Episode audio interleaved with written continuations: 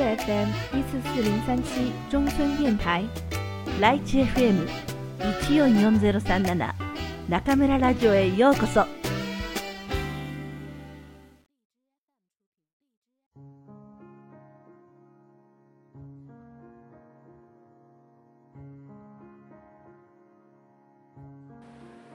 色彩を持たない田崎作ると彼の巡礼の年。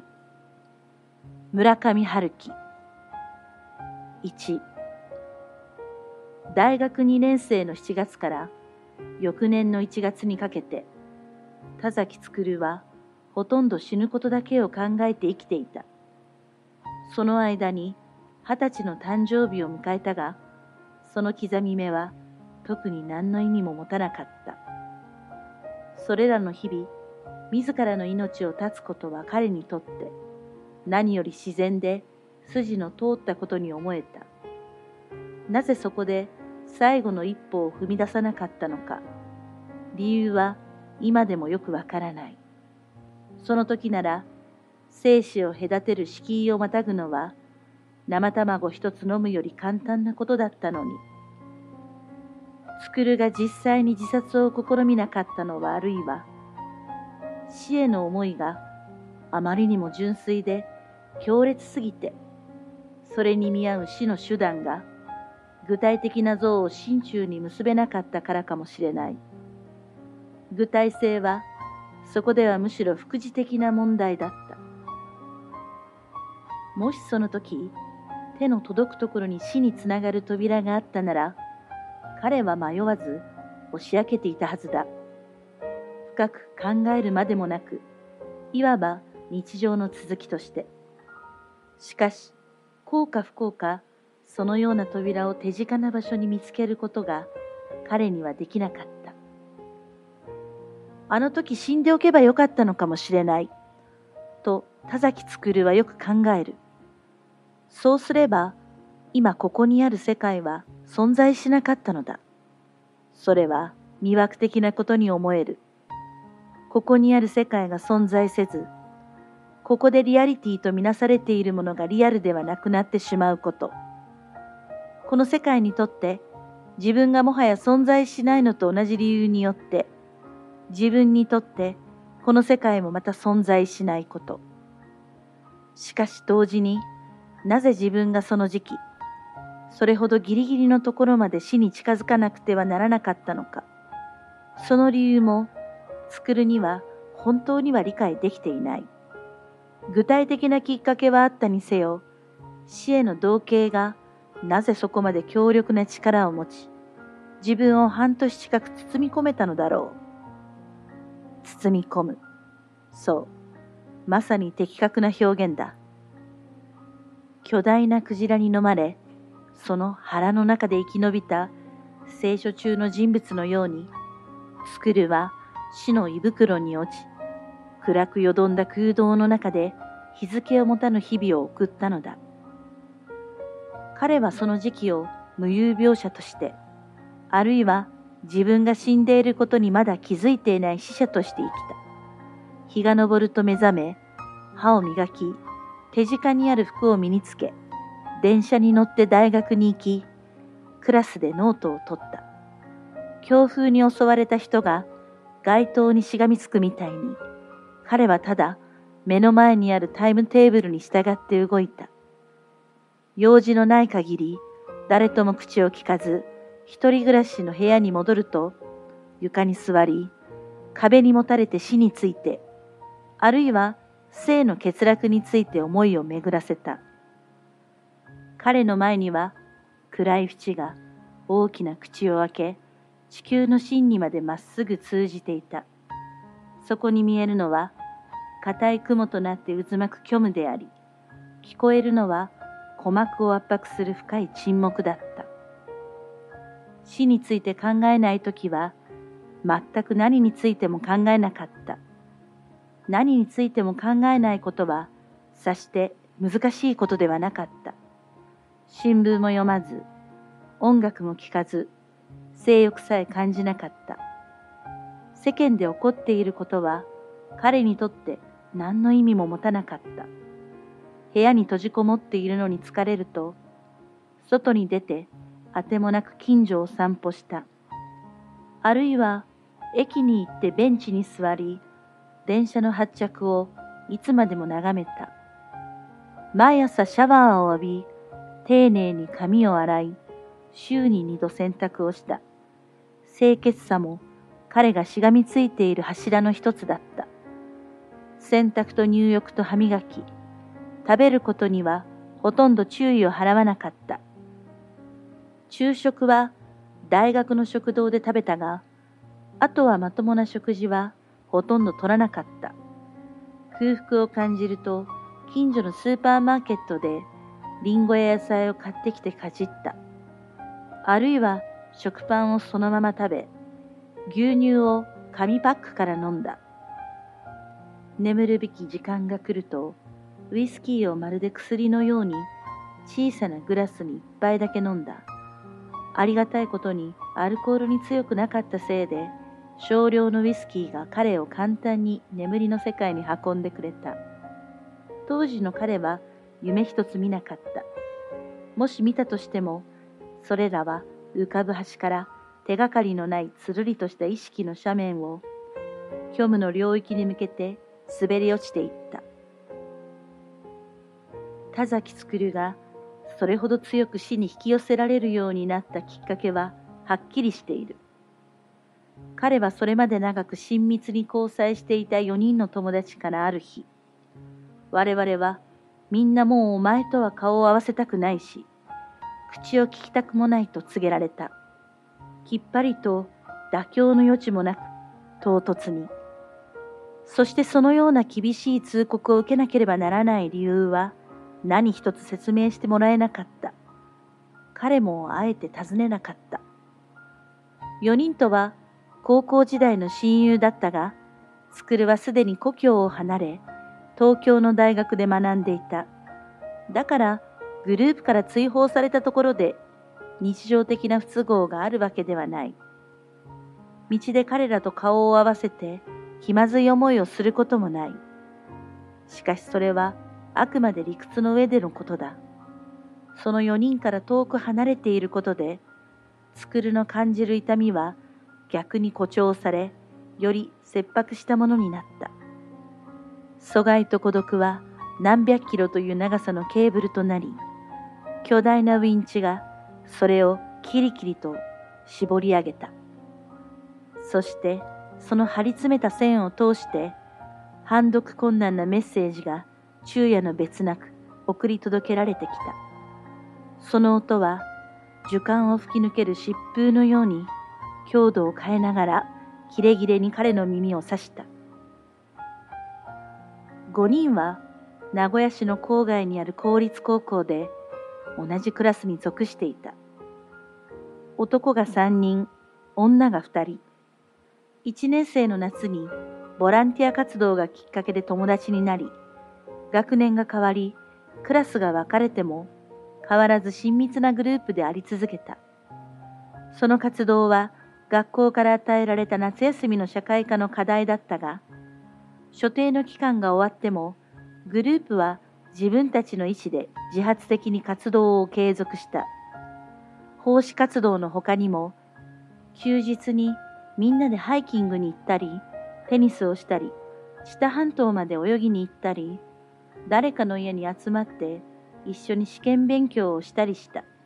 あるいはそういうことが一番多かったのだが、特に場所を選ばず、みんなで額を寄せ合うようにして、いつまでも話し込んだ。決まったテーマを設けて話すわけではないが、話題が尽きることはなかった。5人が出会ったのは偶然の成り行きだった。課題のボランティア活動にはいくつか選択肢があり、学校の通常の授業についていけない小学生、多くは不登校児童だ、を集めたアフタースクールの手伝いをするというのもその一つだった。カソリック教会が立ち上げたスクールで35人いるクラスの中でそのプログラムを選んだのは彼ら5人だけだった。5人は名古屋市近郊で開かれたサマーキャンプに3日間参加し、子供たちとすっかり仲良くなった。キャンプの作業の合間に彼らは暇を見つけて率直に語り合い、お互いの考えや人となりを理解し合った。希望を語り、抱えている問題を打ち明けた。そして夏のキャンプが終わった時、5人はそれぞれに自分は今正しい場所にいて正しい仲間と結びついていると感じた。自分は他の4人を必要とし、同時に他の4人に必要とされている。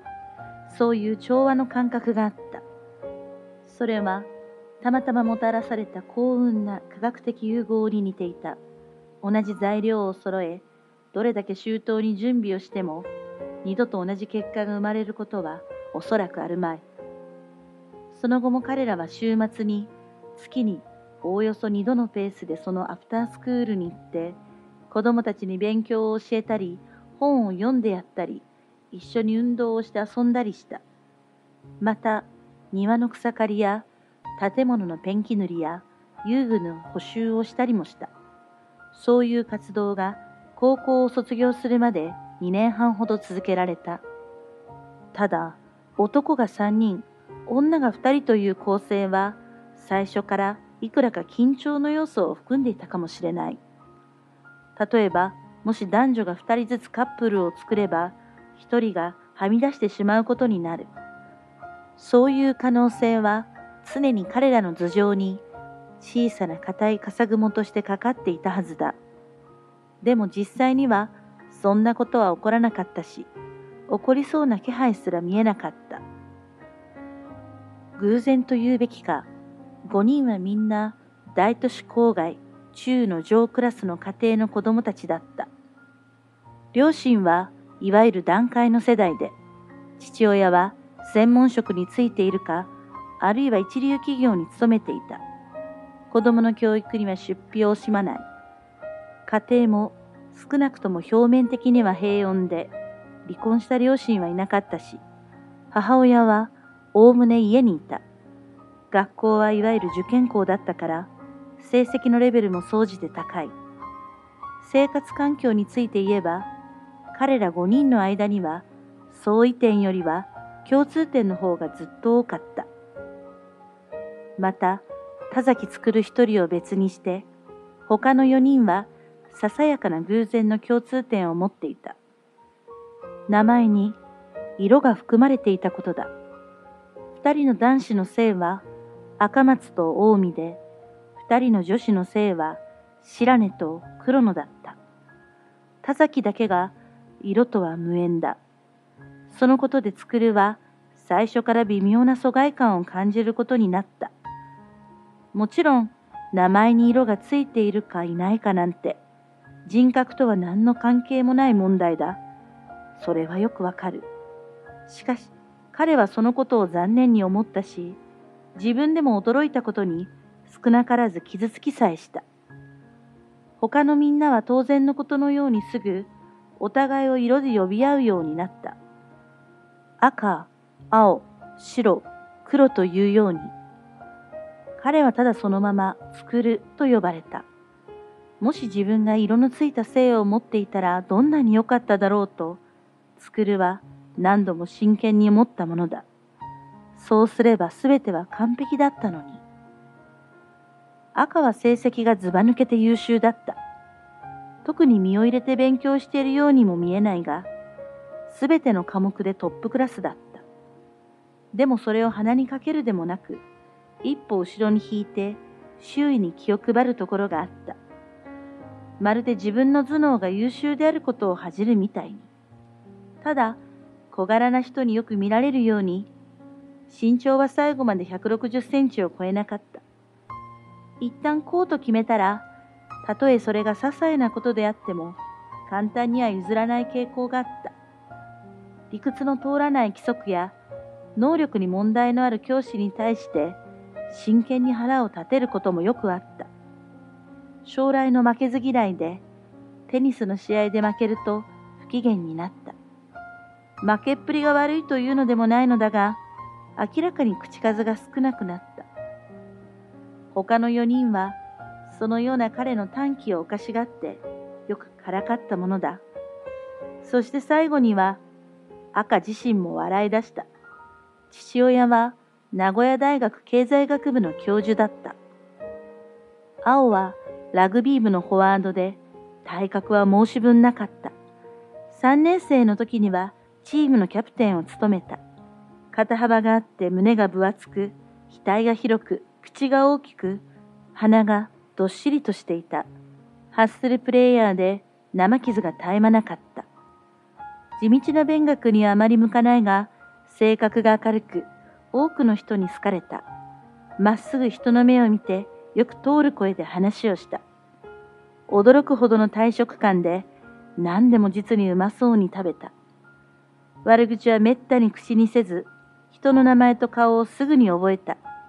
よく人の話を聞き、場をまとめるのが得意だった。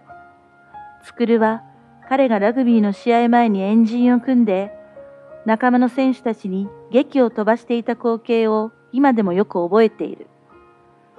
彼は叫んだ。い、いいか？これから俺たちは勝つ。俺たちにとっての問題は、どのようにして勝つか、どれくらい勝つかだ。負けるという選択肢は俺たちにない。いいか？負けるという選択肢は俺たちにはない俺たちにはないと選手たちは大声で叫び、フィールドに散っていった。しかし、彼らの高校のラグビーチームは特に強いわけではなかった。青自身は運動能力に恵まれたクレバーな選手だったが、チーム全体のレベルはまずまずというところだった。奨学金を出して全国から優秀な選手を集めてくる私立高校の強豪チームには、しばしばあっけなく敗北を喫した。しかし、試合が一旦終わってしまえば、青は勝敗のことはそれほど気にしなかった。大事なのは勝とうという意志そのものなんだ。と彼はよく言ったものだ。実際の人生で、俺たちはずっと勝ち続けることなんてできない。勝つこともあれば、負けることもある。そして、雨天順延もある。と、皮肉屋の黒が言った。青は悲しそうに首を振った。君はラグビーを野球やテニスと混同している。ラグビーには雨天順延はない。雨が降っても試合をするの？とシロは驚いたように言った。彼女はすべてのスポーツに対して興味と知識をほとんど持ち合わせなかった。本当だよ。と赤がもっともらしく口を挟んだ。ラグビーの試合はどんなに雨が降っても中止にならない。だから毎年多くの選手が競技中に溺れて死ぬ。なんてひどい。とシロが言った。バカね、もうそんなの冗談に決まってるでしょうが。と黒が呆れたように言った。話がそれてしまったけど、と青が言った。俺が言いたいのは、上手な負けっぷりも運動能力の一つだということだよ。そして君は日々その練習に励んでいる。と黒が言った。白は古い日本人形を思わせる端正な顔立ちで、長身でほっそりして、モデルのような体型だった。髪は長く美しく、艶のある漆黒だ。通りですれ違った多くの人が思わず振り返って彼女を見た。しかし彼女自身にはどことなく自分の美しさを持て余しているような印象があった。生真面目な性格で何によらず人の注目を引くことが苦手だった。美しく巧みにピアノを弾いたが、知らない人がいる前でその腕を披露することはまずなかった。ただ、アフタースクールで子供たちに辛抱強くピアノを教えているとき、彼女はことのほか幸福そうに見えた。それほど明るく伸びやかな顔をした白を、作るは他の場所で目にしたことがなかった。何人かの子供たちは通常の勉強には向いていないかもしれないけど、自然な音楽の才能を持っているし、このまま埋もれてしまうのは惜しいと彼女は言った。しかしそのスクールには骨董品に近いアップライトピアノしかなかった。だから5人は新品のピアノを手に入れるために熱心に募金活動をした。夏休みには全員でアルバイトをした。楽器会社にも足を運んで協力を仰いだ。そして長い努力の末にようやくグランドピアノを入手することができた。高校3年生の春のことだ。彼らのそのような地道な奉仕活動は注目され、新聞にも取り上げられた。シロは普段は無口だが、生き物が好きで、犬や猫の話になると顔つきがガラリと変わり、夢中になって話し込んだ。獣医になるのが夢だと本人は言ったが、彼女が鋭いメスを手にラブラドルの腹を切り裂いたり、馬の肛門に手を突っ込んだりしている情景が作るにはどうしても想像できなかった。専門の学校に行けば当然そういう実習は必要になる。父親は名古屋市内で産婦人科医院を経営していた。黒は要望について言えば住人並みよりはいくらか上というところだ。でも表情が生き生きとして愛嬌があった。大柄で全体にふっくらとして16歳の時からすでにしっかり胸が大きかった。自立心が強く性格はタフで早口で頭の回転も同じくらい早かった。文系科目の成績は優秀だったが数学や物理はひどいものだった。父親は名古屋市内に税理事務所を構えていたが、その手伝いはとてもできそうにない。作るはよく彼女の数学の宿題を手伝ってやったものだ。黒はきつい皮肉をよく口にしたが、独特のさっぱりしたユーモアの感覚があり、彼女と話すのは楽しく刺激的だった。熱心な読書家でもあり、常に本を手にしていた。白と黒の二人は、中学校の時にもクラスが同じで、5人がグループを形成する前からお互いをよく知っていた。彼女たち2人が並んでいるところはなかなか素敵な眺めだった。芸術的才能を備えた、しかし内気なとびっきりの美人と、聡明で皮肉屋のコメディアン、ユニークな、そして魅力的な組み合わせだ。そう考えてみればグループの中で田崎作るだけがこれという特徴なり個性を持ち合わせてない人間だった。成績も中の上というところだ。勉強をすることにさして興味は持てないが、ただ授業中は常に注意深く耳を澄ませ、最低限の予習と復習は欠かさなかった。小さい時からなぜかそういう習慣が身についていた。食事の前に必ず手を洗い、食事の後で必ず歯を磨くのと同じように。だから周りから注目されるような成績を取ったことはないものの、どの科目も9大点は楽にクリアしていた。両親も特に問題がない限り、学校の成績についてうるさく言う人間ではなかったし、無理に塾に通わせたり、家庭教師をつけたりするようなこともしなかった。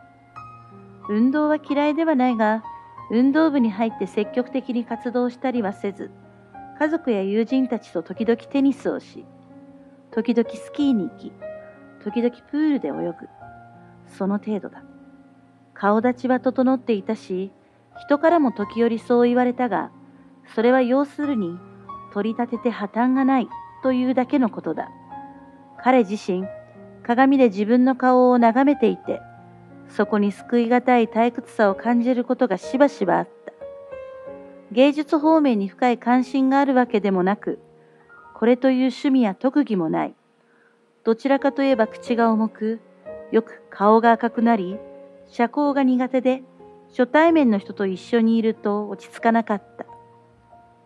あえて言うなら、彼の特徴は5人の中で家がおそらく一番裕福であることと、母方のおばがベテランの女優として地味ではあるけれど名前をまずまず広く世界に知られていることくらいだった。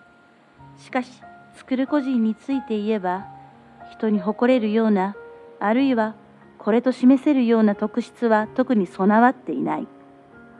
少なくとも彼自身はそのように感じていた。すべてにおいて重要なのだ。あるいは色彩が希薄なのだ。ただ一つ趣味と言えばいいのだろうか。田崎るが何より好きなのは、鉄道駅を眺めることだった。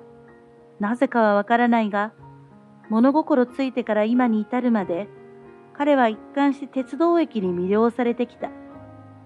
新幹線の巨大な駅であれ、田舎の小さな単線駅であれ、実用一筋の貨物集積駅であれ、それが鉄道駅でありさえすればよかった。駅に関連するすべての事物が彼の心を強く引きつけた。小さい頃はみんなと同じように鉄道模型に夢中になったが、彼が実際に興味を惹かれたのは、精巧に作られた機関車や車両ではなく、複雑に交差しながら伸びる線路でもなく、趣向を凝らしたジオラマでもなく、そこに添え物のように置かれた普通の駅の模型だった。そのような駅を電車が通過し、あるいは徐々に速度を落としてプラットフォームにピタリと停止するのを見るのが好きだった。